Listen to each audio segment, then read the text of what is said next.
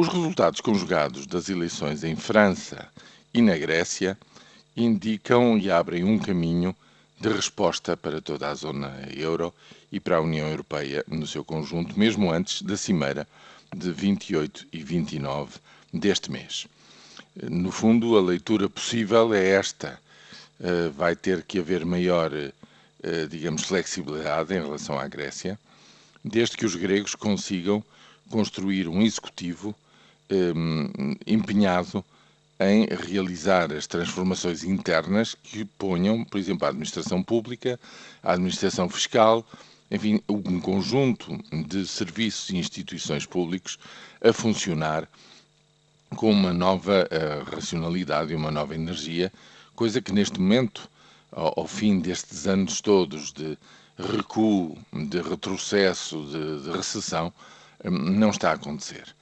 há um problema muito sério de desarticulação das instituições públicas na Grécia, que vai ter que ser, digamos, resolvido pelo novo governo. E, portanto, em primeiro lugar, é preciso que os políticos se entendam e façam uma leitura adequada ao resultado destas eleições um, do escrutínio na Grécia, constituam um executivo operativo que faça as coisas que têm que ser feitas internamente e, ao mesmo tempo, saiba negociar mais tempo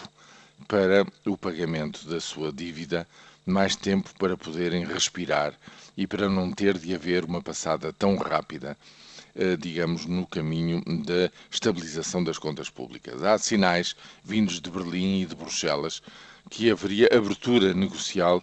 para esse, esse rescalonar das obrigações. Em segundo lugar,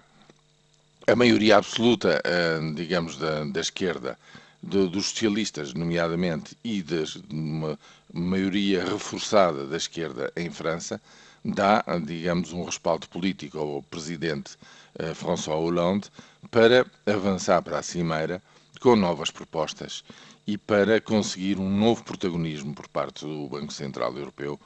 que possa, digamos, reforçar uma linha mais expansionista e de retoma económica para toda a zona euro e para a União Europeia no seu conjunto. É isso que se pode esperar deste escrutínio. Veremos se os políticos estão à altura desta esperança.